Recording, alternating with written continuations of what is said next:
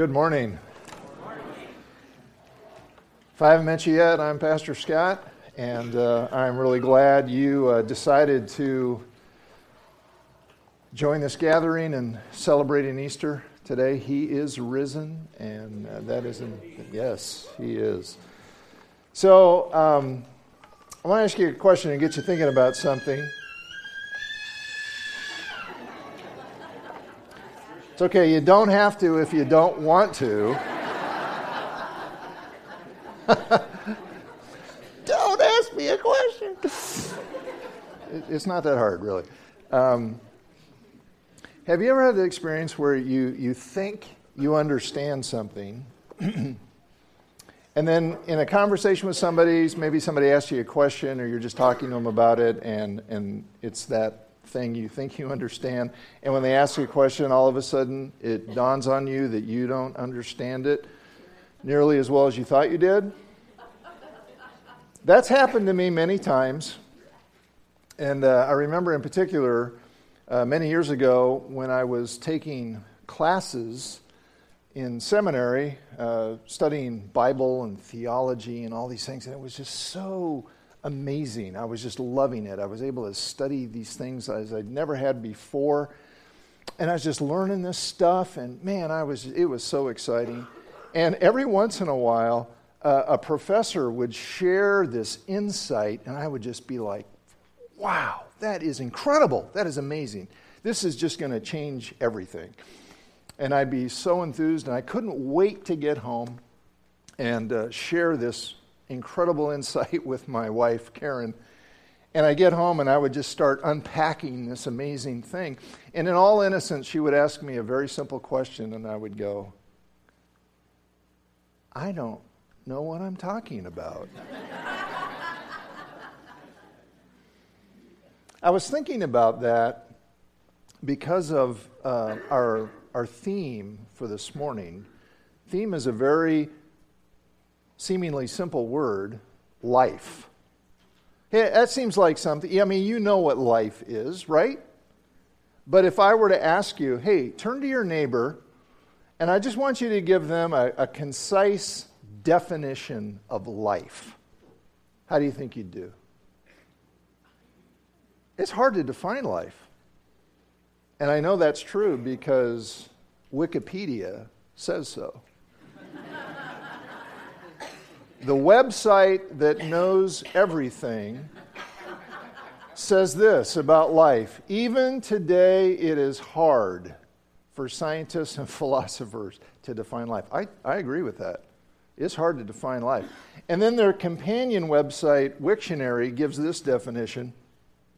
They say this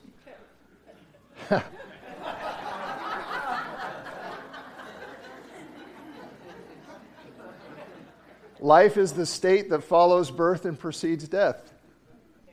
All right. That's very helpful. I, I agree with that. Um, I, I, don't know that that really tells us a whole lot. Uh, it doesn't really say what life is. Uh, life, life is, is complex. It's complex. Actually, we, I think we tend to talk about life in, in a couple different ways, mainly.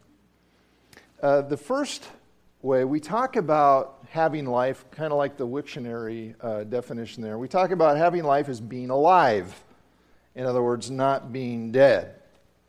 And um, just if you've ever seen the uh, first movie in the Lord of the Rings saga, Fellowship of the Ring, there's this one scene where uh, Frodo and his companions are traveling down deep in the mines of Moria and they get attacked by these really gruesome enemies. And there's this one part where this big ugly troll takes a spear and, and stabs Frodo right, right in the chest. And down he goes. And his companions are all thinking, well, that's the end of Frodo. But what they don't know is that underneath his shirt, Frodo is wearing the old school equivalent of a bulletproof vest and so when they gather around him to check on him, he, he actually groans and takes a breath and, and sits up. And, and his friend Sam says, He's alive. Now, I've watched that movie several times with people, And there's one thing that never happens at that point. I've never had anybody turn to somebody and go, He's alive. What does that mean? it's obvious what it means. He's not dead. He's still breathing. His heart is still pumping. He still has life. So that's, that's one way we talk about life. But then there's another way, um, and this where this is not just being alive in these situations, we're talking about something different. For example, if, if, if somebody hears, a, hears about somebody who pretty much does nothing but spend their days, for example, eating and drinking and sleeping and playing video games, just that's all they do. Or if all they do is watch TV 24 7, I mean, that's all they do. You might hear somebody say something like, Get a life. And in that case, we're really not talking about being alive, you know, and not being dead. We're talking about something different, aren't we? We're talking about um, a life of a certain quality, life of um, a life of meaning, a life of worth, a life of significance, a life that matters. Do you realize that Easter Sunday means? that you and I can have life in both senses, in both of those meanings? That the resurrection of Jesus brings life as it was meant to be within our grasp. That because Jesus died and rose again, you and I can be alive in the fullest sense of the word. There's a an expression in the Bible that captures what I'm talking about, and it's, it's the phrase eternal life. Eternal life. And it's found all through the Bible, especially in the writings of the Apostle John. And it shows up in the verse that uh, we're going to look at this morning, probably the most famous Bible verse of all, John 3:16. Many of you probably know it. Uh, you might even have it memorized. And um, if you don't know it, you've probably seen it on a sign or a billboard somewhere, just John 3:16. What I'd like to do is just take a minute and have us read it out loud together. So, it's on the note sheet that's in your folder and we'll put it up on the screen. And I just want us to read it together, okay? You ready? Here we go. For God so loved the world that he gave his only son that whoever believes in him should not perish, but have eternal life. There it is, right at the end. You see that? Eternal life. Eternal life. Now, if you're familiar with this verse, and I know many of us are, don't let your familiarity with it rob you of a sense of wonder at what, it, at what this sentence is saying. Look at what it's telling us. The God who made us, God, God who spoke this universe into existence, this God loved us to the extent of sending his only Son into this world. He gave him and if you read the rest of the book, you, you discover that God giving his son meant giving him up to death on a cross in our place for our sins. And why did he do this? So that whoever believes in him should not perish, but have eternal life. Life. Does that blow you away? I mean, this is phenomenally good news.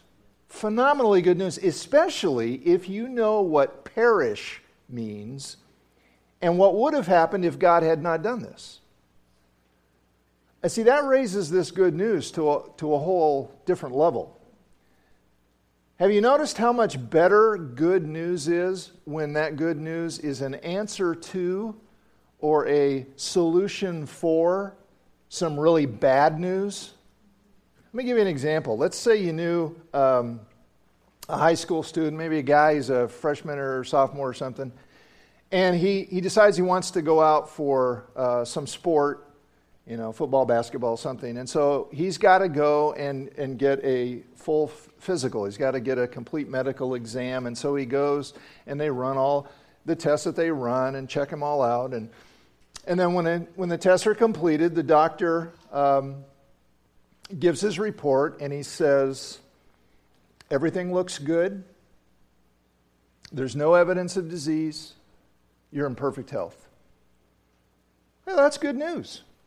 That's really good news. And I'm sure he'd be happy about it, and his parents would be happy about it. You know, great. You can, you can go ahead and play football or basketball or whatever.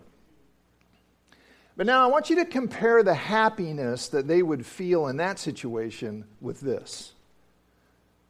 What if a year earlier this young man had been diagnosed with leukemia?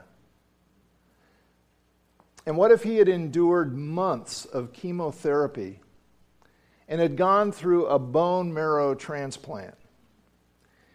What if he and his parents had lived that year with just this huge weight of concern and uncertainty about the future and, and just wondering what's going to happen and, and what will we do if the treatment was not effective. And then comes the medical exam and all the tests, and when it's all done, the doctor walks in and says, Everything looks good. There is no evidence of disease. You're in perfect health. Can you imagine the impact of those words? Same words. Same words. But imagine the impact. Imagine what would happen. I mean, mom would probably just burst into tears of joy. Dad, too, probably. And uh, the kid would, you know, maybe do a fist pump and just say, yes. And and they would jump up and down and they would hug each other and they would grab their phones and they'd call their relatives and they'd put it on Facebook. And everybody they know would just go nuts with happiness. Because, see, this isn't just routine good news. This is amazing, spectacular, fall on your face with gratitude, burst into song and dance because this is the best thing ever kind of good news. Because of the bad news, the good news is that much greater. That's the situation in John 3:16. The good news of God loving the world and sending his son, giving his son so that we could have eternal life is an answer to a solution for the bad news of us perishing if he had not done that. And if you don't know what perish means, it becomes clear in the next couple of verses, John 3:17. For God did not send his son into the world to condemn the world, but in order that the world might be saved through him, whoever believes in him is not condemned, but whoever does not believe is condemned already. To perish is to be condemned by God, to be judged guilty and to be sentenced for sinning against him, for rebelling against him, for rejecting his perfect ways, for deciding we know better and do it the way we want to do it, and we've all done that. And perishing doesn't just mean dying. It's eternal death because it's contrasted here in John 3:16 with eternal life. It is being separated from God, the source of all goodness forever. That's justice. We say we don't want God, that's justice. We don't get God. And this is terrible, terrible news. But it's this terrible news that makes the good news so good. So good. That God so loved the world that he gave his only Son so we wouldn't perish, but have eternal life. Jesus came into this world. Jesus died in our place. Jesus took upon himself the justice that we deserved so that we could experience the opposite of justice. We could experience the opposite of perishing. We could experience eternal life. So that's the good news. Okay, but so what is it? What is eternal life? I mean, it's really good.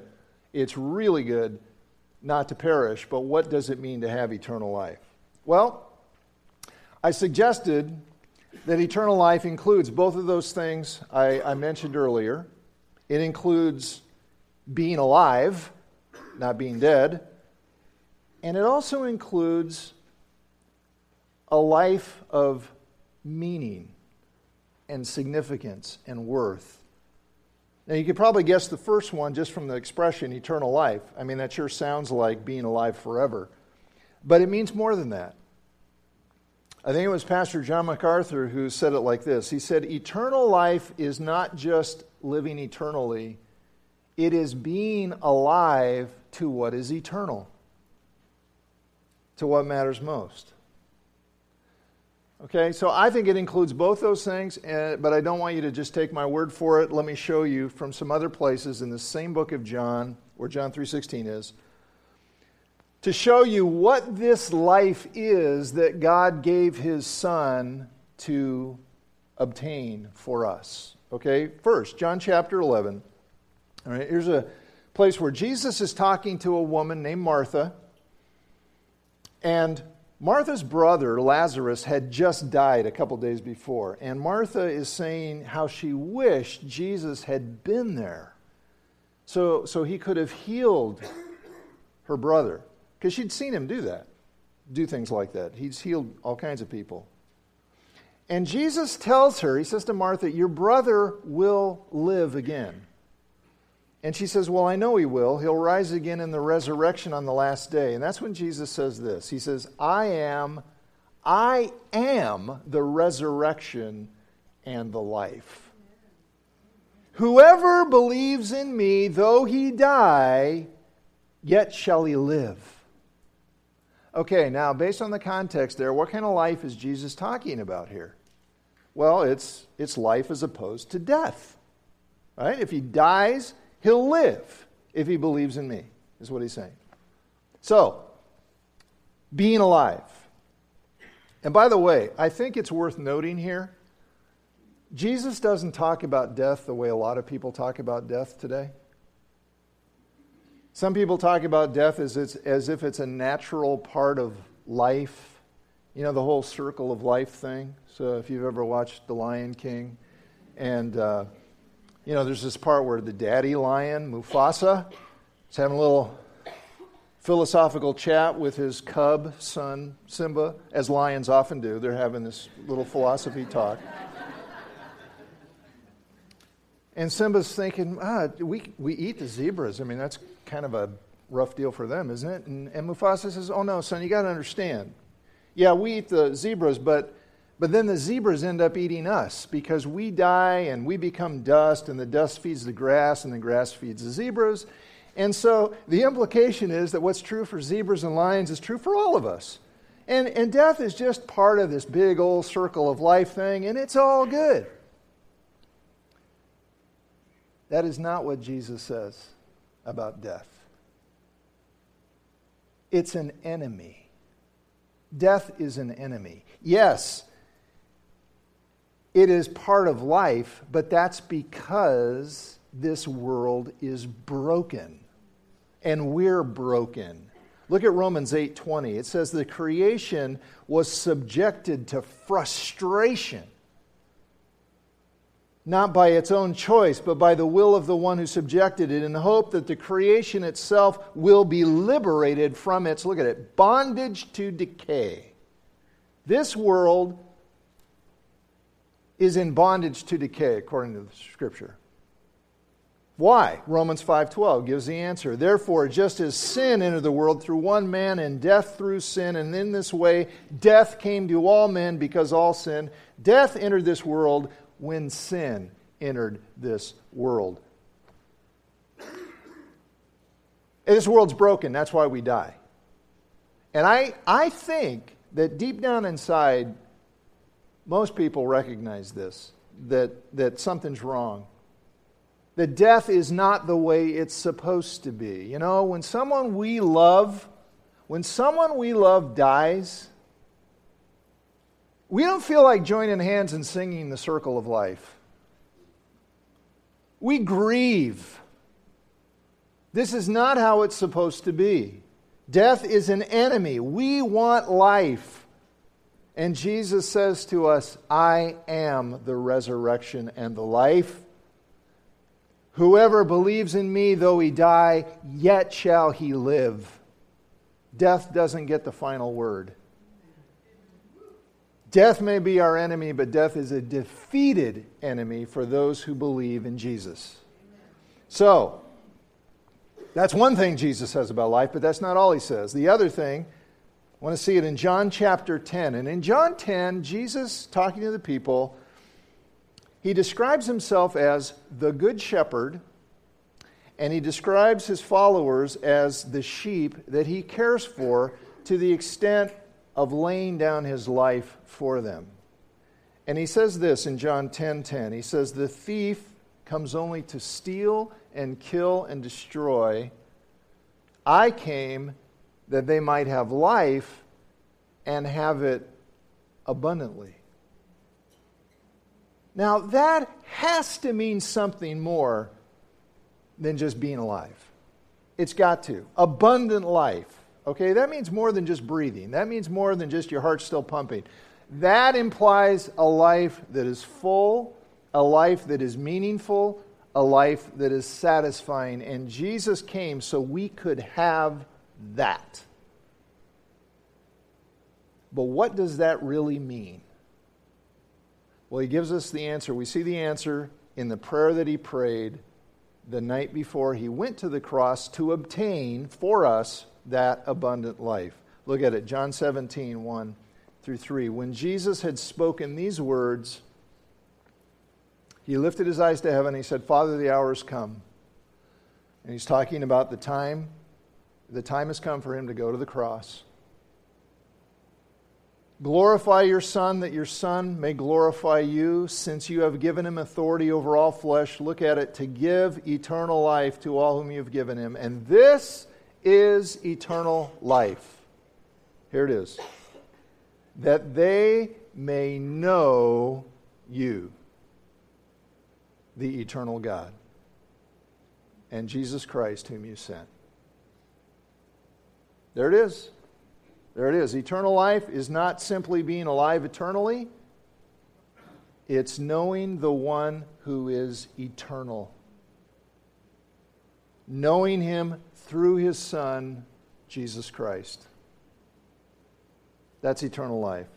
That's the life you and I were meant to live life in connection with God, where we're alive eternally and we know the eternal one. God not only gives us existence, He gives us meaning, He gives us purpose. He gives us the satisfaction, the deep satisfaction that we all want and we all need, whether we admit it or not. That's what we long for. I want to just pause and give you a few minutes to think about that. And I'm going to invite Kara Swanson to come up, and she's going to share a bit of her story and her encounter with the one who gives eternal life.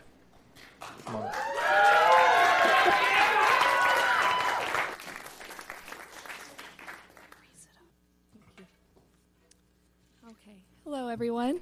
Um, my name is Kara, for those of you who don't know me. Um, and just as a lot of stories start out, um, I was raised in a Christian family um, with the most amazing, loving parents I could have ever imagined. And um, I have been going to church for as long as I can remember. Um, but we came to Florida in third grade, and or when I was in third grade, not them. um, and I just remember, you know, saying the prayer of salvation every week, just in case the last time didn't work. You know, I just wanted to be sure. So obviously, I didn't really really know what I was doing at um, that age, but um, and then in middle school, um, middle school came, and um, it was honestly a really hard time for me. um, I was kind of a weird child in elementary school, and I didn't have a problem with that. But once I came into middle school, I just didn't. I had a hard time fitting in, and um, I got made fun of a lot. And um, I, I just remember crying myself to sleep like every night. And um, so it was like a really hard time for me. And um, I would even go as far to say as I, I was depressed. And um, but in eighth grade, I decided to go on a Mexico missions trip with uh, the youth group here at Flida, and it was it was such a life changing experience for me. Um, I became really close with the people on the team, which was really cool. And um, I remember one specific night. Uh, we, there's usually a chapel at the end of our hard day's work. You know, um, we'd all just gather around and um, hear a message. And one night in specific, uh, they showed a a part of the Passion of the Christ. I don't know if you guys have seen it, so it's really intense. And um, of course, there was a message following after that, and um, that night just really hit me hard. I I think that was probably the first time I really uh, received the Holy Spirit, and um, I remember walking from the chapel part, going back to um, the place where we were staying, and um, I just started crying uncontrollably. I don't know what it was in me. I, I don't know why I was crying, but I was sobbing, like ugly crying, like not just a little tear, like it was bad. And um, I, the girls in the group just brought me back to the little dorm place where we are staying, and um, just group hugged me and put their hands on me and prayed over me for like a good 10 minutes. And um, and I so I'd never experienced anything like that before, so that was really cool. And I remember someone in specific grabbed me by the hands and looked me in the eyes and said, "That's God working in your heart." And um, so that was really cool to hear, and I, I believed it. And um, so ever since then, I was really involved in the youth group. Um, I just felt safe there. Um, I felt like I finally belonged somewhere and um, didn't get made fun of or anything. So it was a really good place for me. Um, I went on missions trips and uh, went attended all the youth events and volunteered at the zone, all the all the stuff you're supposed to do, and um, I became really close with the people in that um, in the youth group, and um, which was awesome. And I really developed a foundation in my faith, um, mostly in high school um, there. So I'm really thankful for that. And um, but looking back at it now, I I don't think I really had a true, genuine relationship with Jesus, and I kind of was just going through the motions, doing all the right things, um, but didn't really understand or believe it in my heart.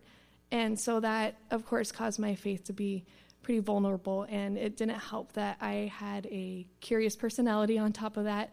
Um, I always I saw people having fun in other ways and just kind of wondered what that was like um, outside my bubble. And I'm one who has to experience it for myself to learn. I can't just take other people's words. So um, so, like freshman year, sophomore year happened, um, I, I, just started branching out to other groups of friends and um, kind of distanced myself from my church friends and um, just kind of experimented a little around a little bit um, here and there, just kind of dipped my toes in the water. Um, then a little bit more junior year, and um, by senior year, I was I was fully just in the party lifestyle. unfortunately, I but I was really good at living a double life, which isn't the best thing, but um, I would go out Saturday nights, stay out with my friends all night, wake up early for church, um, fall asleep during the sermons. Pastor Scott called me out a few times. Um, and I, I would go to the youth group, you know, pretend like everything was normal, like no big deal. And uh, no one knew, well, I'm sure people knew. I thought it, no one knew. I thought it was good at hiding it. um, but my faith really just became my last priority, and um, partying and being and my friends became my first priority. And um, I just I think I craved this sense of being liked by others, uh, just because I didn't get that in middle school. And so in that scene, everyone loved me and just thought I was super cool, and I, I loved it, and I just felt on top of the world, and I, I didn't want to give it up. And so um, also it was fun.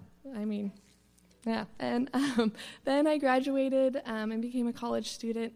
And um, I just fe- felt this sense of freedom from my church, my family, my uh, school. I had just this overall obligation to live a double life now. I'd been living a double life for so long, and I was just exhausted. And I was like, you know what? I'm I'm done. I'm just gonna I'm gonna choose the path away from God because that's where I'm at right now. And um, all I cared about in life was um, being liked by others and having fun. And um, I had a pretty solid group of friends. I, I party with every night of the week, Monday, Tuesday, Thursday, didn't matter. It was it was bad. Um, and I became really involved in um, hard drugs and um, drinking a lot. And um, so this was my life for about three years. And it was a really dark time for me. And I, I didn't realize it at the moment, but looking back at it, I'm, it was bad. And um, I didn't touch my Bible that whole time. I didn't pray to God only when I needed something, you know, just when I was in a desperate situation. That's when I would finally talk to him and then forget about him for another five months or something. And um, rewinding a little bit, um, right after I graduated, or shortly after, I, I started dating um, someone. Um, he was a great guy. He was my my best friend. We were like the same person, only just boy girl version. We just had so much fun together, and um, but obviously our relationship was not Christ centered. Um, and so we dated for almost two years. And um, over time, we had been through some things, the same things together that really changed us um, as people for the better, which was awesome to have someone alongside me uh, during that time. Um, uh, but long story short, about a year into re- my relationship with him, um, I had been through some things that made me realize um, this is not where I'm supposed to be. Um, and I started becoming convicted of my, my lifestyle, and, um, and I decided to go back to church. And um, I went to Living Hope. I don't know if you guys have heard of that. It's a good church.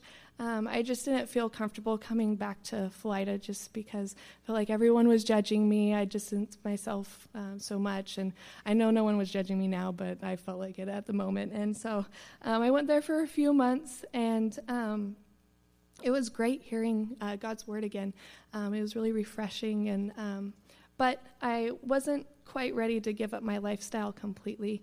Uh, I'd given up drugs, but I, I didn't want to quite give up drinking all the way and other stuff. And so, um, but little did I know, uh, God had been working in my heart over that year, um, and um, I, the next few months, I could kind of feel my old morals and values I developed um, in high school and through my youth group coming back to surface. And I started feeling convicted of the lifestyle I was living. And um, I knew I was not where I was supposed to be. And I realized I, if I wanted to continue to pursue God seriously, I couldn't be in a relationship with um, my boyfriend. And um, so I prayed and prayed and prayed and begged God like please give me any other thing. I i can't break up with them like I, you name it i'll do it. No questions asked i can't. I can't do it. Um, he had been my best friend and i loved him. And um, for two years and I, I had really built this life and routine and um, this community of friends around him and i just had this life and i didn't want to throw it away like that i just loved it too much um, but uh, and a little side note, I, I've heard people say, oh, God told me to do this and God told me to do that. I'm just listening to Him. Um, I didn't really believe when people said that. I thought they're just, you know, making it up. They're just wanting an excuse to do whatever they wanted. And um, I believed that up until that month. Um, uh, let me tell you, God did not just whisper in my ear that I needed to break up with him. I, he screamed in my face every day up until the day I did it. And I, I ignored him for a little while. I put it off for a few months, but eventually it was just too much to handle. It was eating at me, and I, I realized I had to do it. Um, so I broke up with him, and it was the hardest thing I've ever done. I did not want to do it, but I knew I had to. And um, it was especially hard because I didn't just break his heart, I broke my own heart. Um, and I, I lost him and all my friends around him, and I, I literally had nothing. And um, so the next couple months were the loneliest months I have ever had. Um, I just felt so empty and lost without him, and um, I had distanced myself from my family and um, my church family, and um, so I literally I felt like I had no one. And um, but in the end, I'm thankful for those lonely months because um, it gave me an opportunity to completely depend on God and just rekindle that my relationship with Him. Um, I had no one but Him, so it was it was a good time to just focus on that. And I decided to rededicate my life to the Lord, and um, but I didn't really know what I was doing. I I didn't know where to go from there. I I started going to church with an open heart though, and um, praying and reading my Bible intentionally every day. And I listened to a bunch of sermon podcasts like every day, and it was great. But I I was just hoping for some sort of guidance or answers. I just didn't know where to go. Um, but shortly after, my brother Drew told me about this thing called Heart Change, and I had no idea what it was. It, to be honest, it sounded a little scary, but um, I saw how much it impacted his life, and I think of my brother as a saint. And I thought if it impacted his life that much, I don't even want to know what it could do for my life. Um, I mean, I did want to know. That's why I, I went um, like a year ago in February. Um, you know, I and it was the best choice I could have ever made. And if you ever get the opportunity, please go. It's amazing. Um, the last couple months were great, and my relationship with God was getting stronger, but there was just still something in the way of truly feeling His love and grace in my heart. And um, I had spent the last year telling myself that I needed to fix myself before I was okay with God and before my church could take me back. I, I just felt like I didn't deserve any of it. Um, but Heart Change really broke me down and um, really dig up all the gunk that had been built up over the years I had no idea existed. And um, I knew God loved me for who I was, and no matter what, but I, I didn't really believe it in my heart. So, um, but Heart Change helped me go through some processes and really, um, really just break down that wall I had been hitting this whole time. And I was finally able to experience God's love in a completely new way I'd never experienced before, and just really grasp that truth. And um, I realized it doesn't matter how big or small your sins are and how many or less they are, God's or Jesus' blood covers it all. And um, that's what God sees when he looks at you as his son. And so that was really cool for me to finally like believe in my heart. And it was a huge turning point for me. Um, and one night um, at Heart Change, I texted my prayer buddy, Malia. Um, I said, You know, I feel like God's really telling me that I need to tell my parents everything I've been holding from them. Um, and I told her so that she could, well, for me, that I felt accountable. and I knew I was like on a spiritual high at the moment, and I'd probably wake up the next morning and be like, uh uh-uh, uh no, I'm not doing that. I'm sorry. like, that's not happening. and sure enough, it did happen. I was like, oh my gosh, what am I doing? Um, but um, Sunday night came, it was last night of the workshop, and um, I got home and I told my parents I had some stuff I wanted to tell them. Um, my hands were shaking, like seizure status. My heart was pounding out of my chest. I wanted to throw up everywhere. I just I was petrified. Um, but I could really feel God pushing me through it all, and I knew that He wouldn't let me off the hook. if I didn't do it now, I'd have to do it later. So I sat them down um, and told them everything I'd been holding back from them um, the past three years. And um, of course, if you know them, they responded very lovingly. Um, lots of tears, but um, they were just so happy that I had reached this point in my life and was willing to be open with them um, about it. And my dad even told me that there's been an army of people praying for me over the years, and so that really that really touched me. So thank you everyone who prayed for me. Um, after that, I, I, felt a sense of freedom and lightness. I realized that if I hadn't been honest with my parents, I couldn't be honest with God. And so, and God just really helped me break away those chains. And so that was really cool. Um, and so that was last February, and it's been a little bit over a year now. And um, I definitely have a lot of growing to do and a lot of learning to do. Um, but all that matters is I know um, in my heart that God loves me for who I am, and it doesn't look at my past. And um, He's never letting me go, and I'm never letting Him go. And um, I still make mistakes, struggle all the time, um, just especially with the transition, doing a complete 180. I, there's a lot of struggles that come along, and it's really hard, but um, I realize um, a life lived for Jesus is better than any other life ever possibly lived. And um, I just desire to know God and His Word on a whole new level, and um, I I didn't really know how to go about it. Um, I kind of I started going to Bible studies, and that was great. But I just desired to know more, and so um, I decided to apply at Multnomah.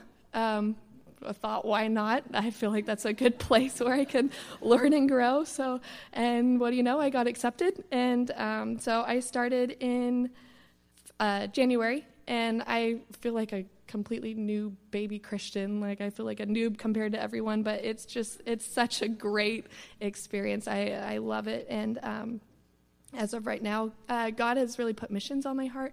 Um, international or in my own community it doesn't matter i just want to like share the love of jesus with everyone like he loved me and um, so i decided to go in the global studies program and just kind of let god lead the way and see what happens um, and I'm just so blessed to be at a school where you get to learn about God and the Bible at school. Like, how many people get to say that? I just am beyond blessed. And um, I'm thankful for the community there. Um, it's just so awesome being surrounded by like minded people who encourage you to live, pursue Jesus, and live more like Him every day. And um, it's, it's just a great place for me right now. And um, I'm excited to see where God takes me on this journey and um, just really excited to meet the person He changes me into the next few years. And that's all I got.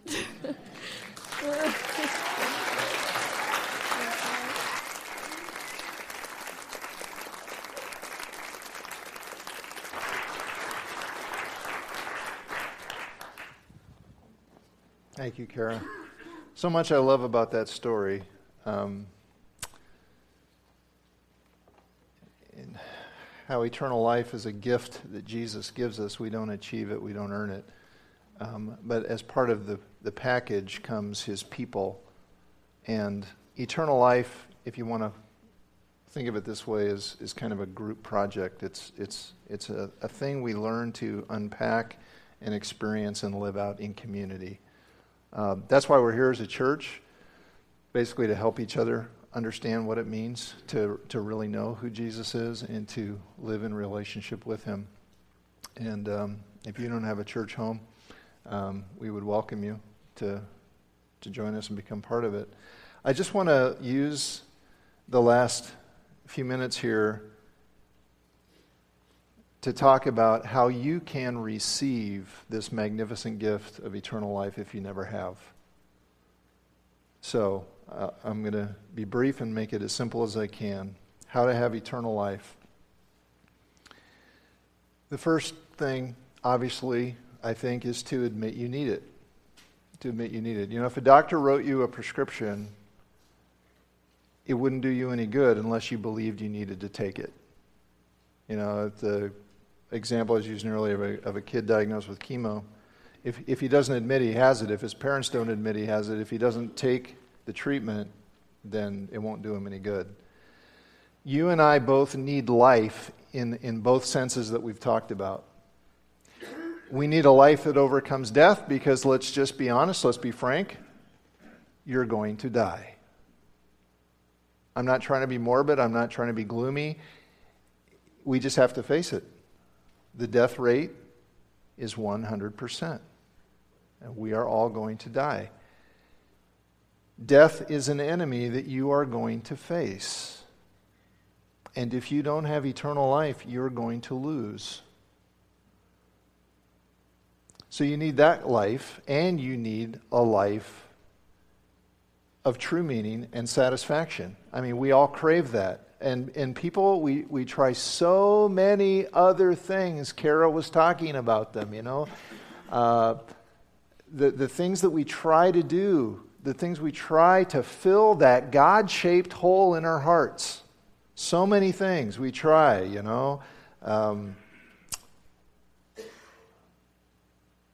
material things, money, food, relationships, other relationships, toys, fun sex, even religion, good deeds, all of these things, but ultimately none of it works because then it doesn't address the real problem.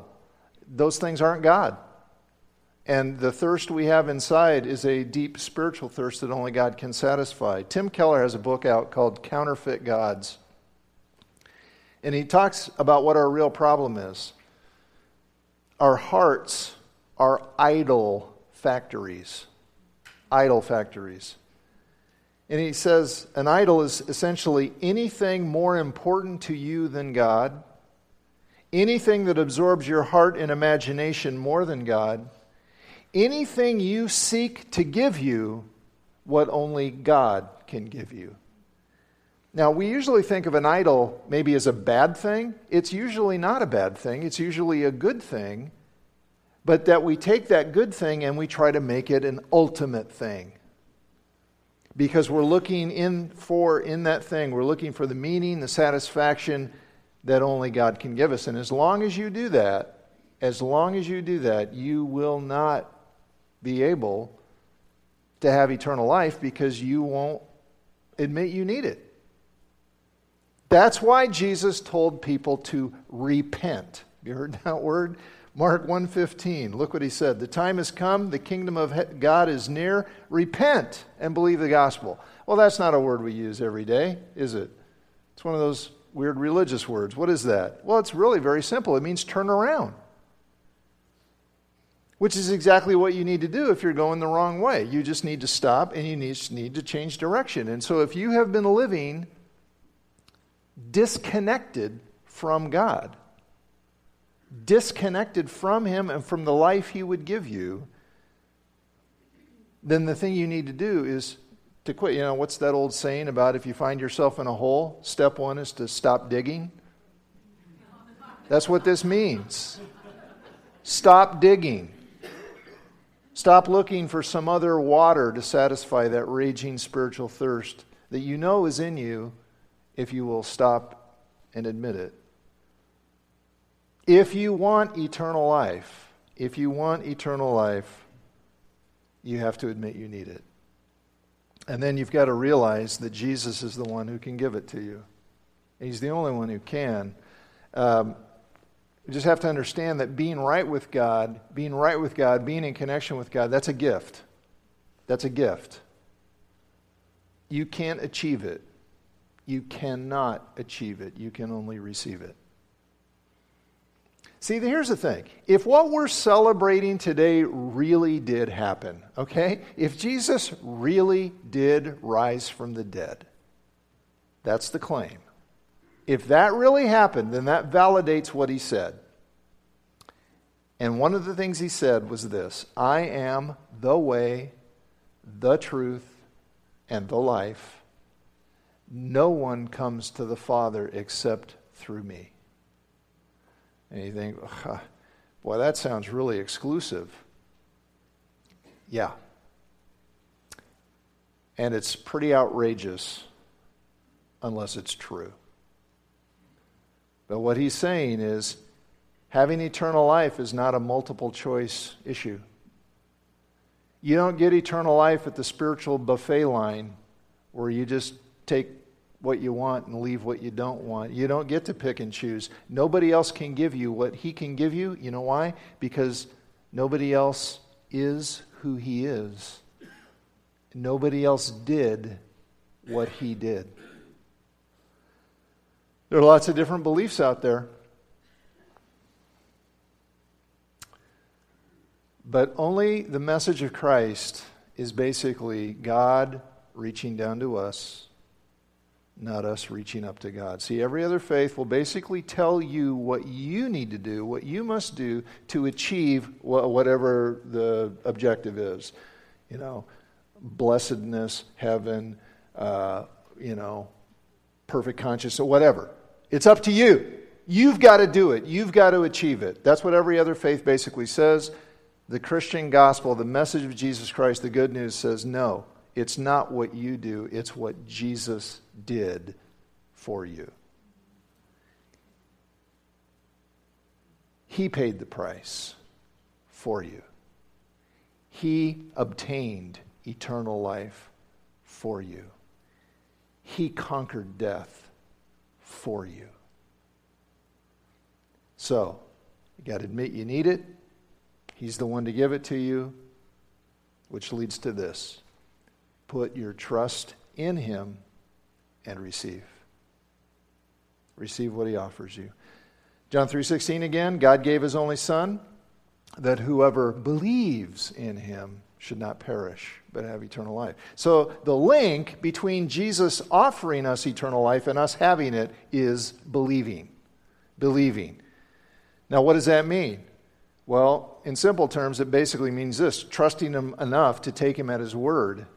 Trusting him enough to take him at his word and receive his gift. He promises to give eternal life to those who trust him.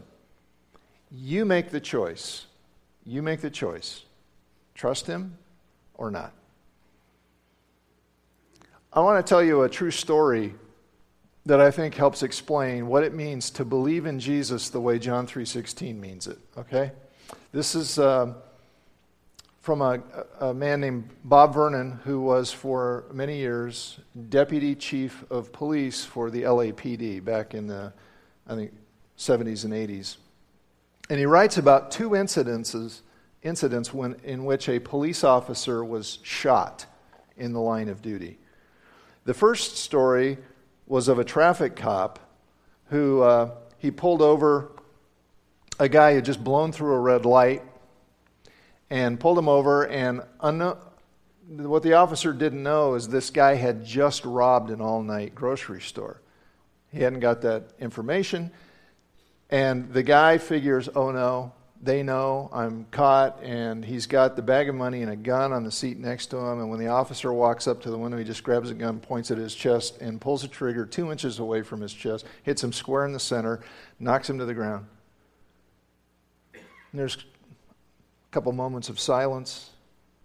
And then, to the absolute amazement of the driver, the cop gets up and he regains his wits and immediately draws his weapon and fires two shots through the side of the truck. Second round goes through the left leg of the driver and he screams, Don't shoot, don't shoot. And he throws his gun, throws the money out the window. How did that happen? Well, it turns out the officer was wearing a bulletproof vest made of Kevlar, extremely tough material. A few months later, another officer named Ray Hicks and his partner went to serve a search warrant on the uh, apartment of a well known drug dealer in the city of Inglewood. And when they got to the door, Four shots came through the doorway, and the, the fourth shot caught Ray Hicks in almost the identical place that the other officer had been hit, square in the middle of the chest. Later on, Hicks's partner recalled that Hicks had said at that moment, I'm hit, and sank to the ground, never to arise. The coroner, the medical examiner later reported that the bullet had ruptured an artery. Uh, he, he probably died in less than a minute. Ray Hicks was 27 years old when he died. He left a wife, three children, and a bulletproof vest in the trunk of his car 30 feet away.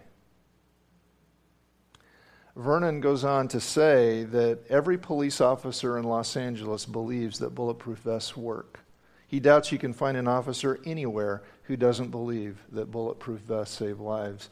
And yet, the one that belonged to Ray Hicks did not save his life. Why?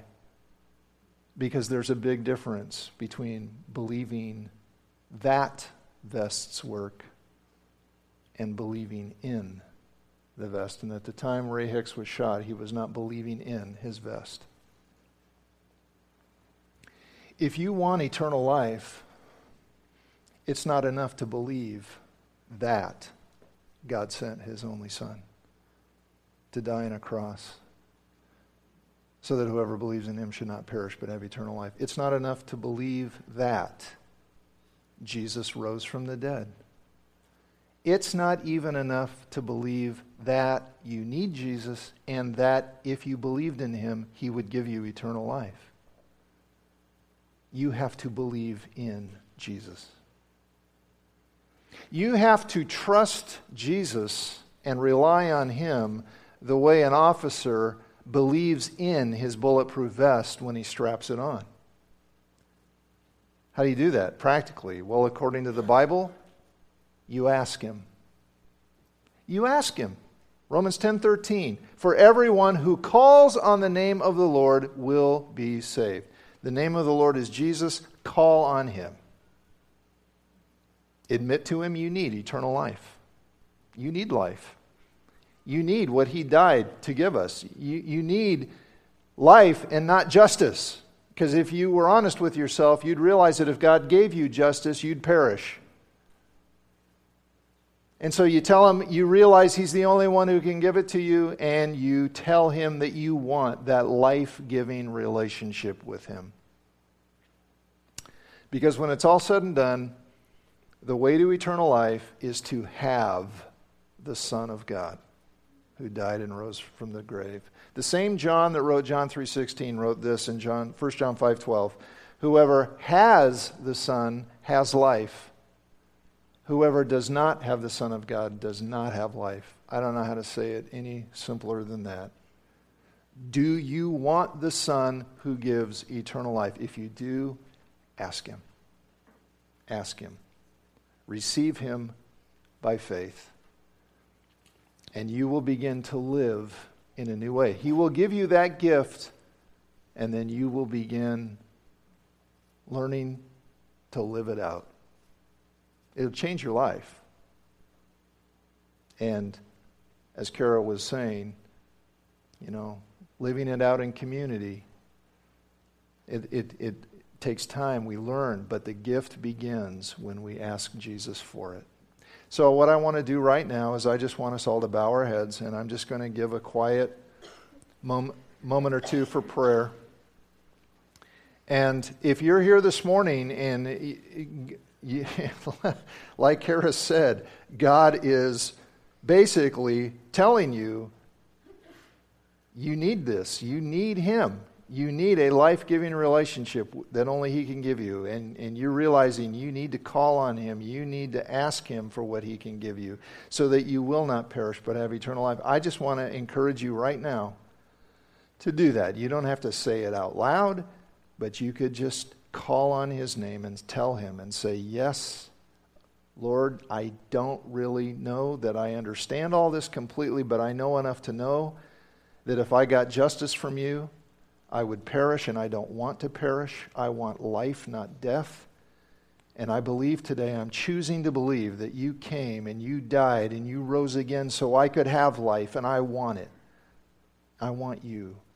Please give me that life giving relationship that I need. And you ask Him to do that, and He will. And so I'll just be quiet and give us all a couple of moments. And if today you want to call on the name of the Lord, I want to encourage you to do that. The exact words you use aren't important, God knows your heart. So let's pray.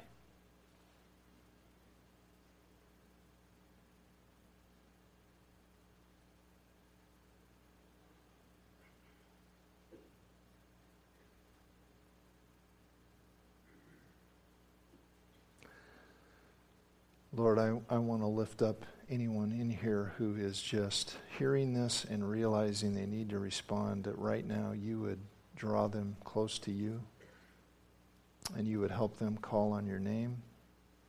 Lord, it is a phenomenal, magnificent gift that you offer us. And everyone in this room who's received that gift can, can agree and say, Yes, Jesus gives eternal life. Knowing Him is eternal life. So we thank you for that, Lord. We thank you for the gift of life. Will you help us unpack that gift, open that gift, live out that gift? Help us understand more and more what it means to live in relationship with you. And we thank you for that and pray your work in our life. In Jesus' name. Amen. Amen.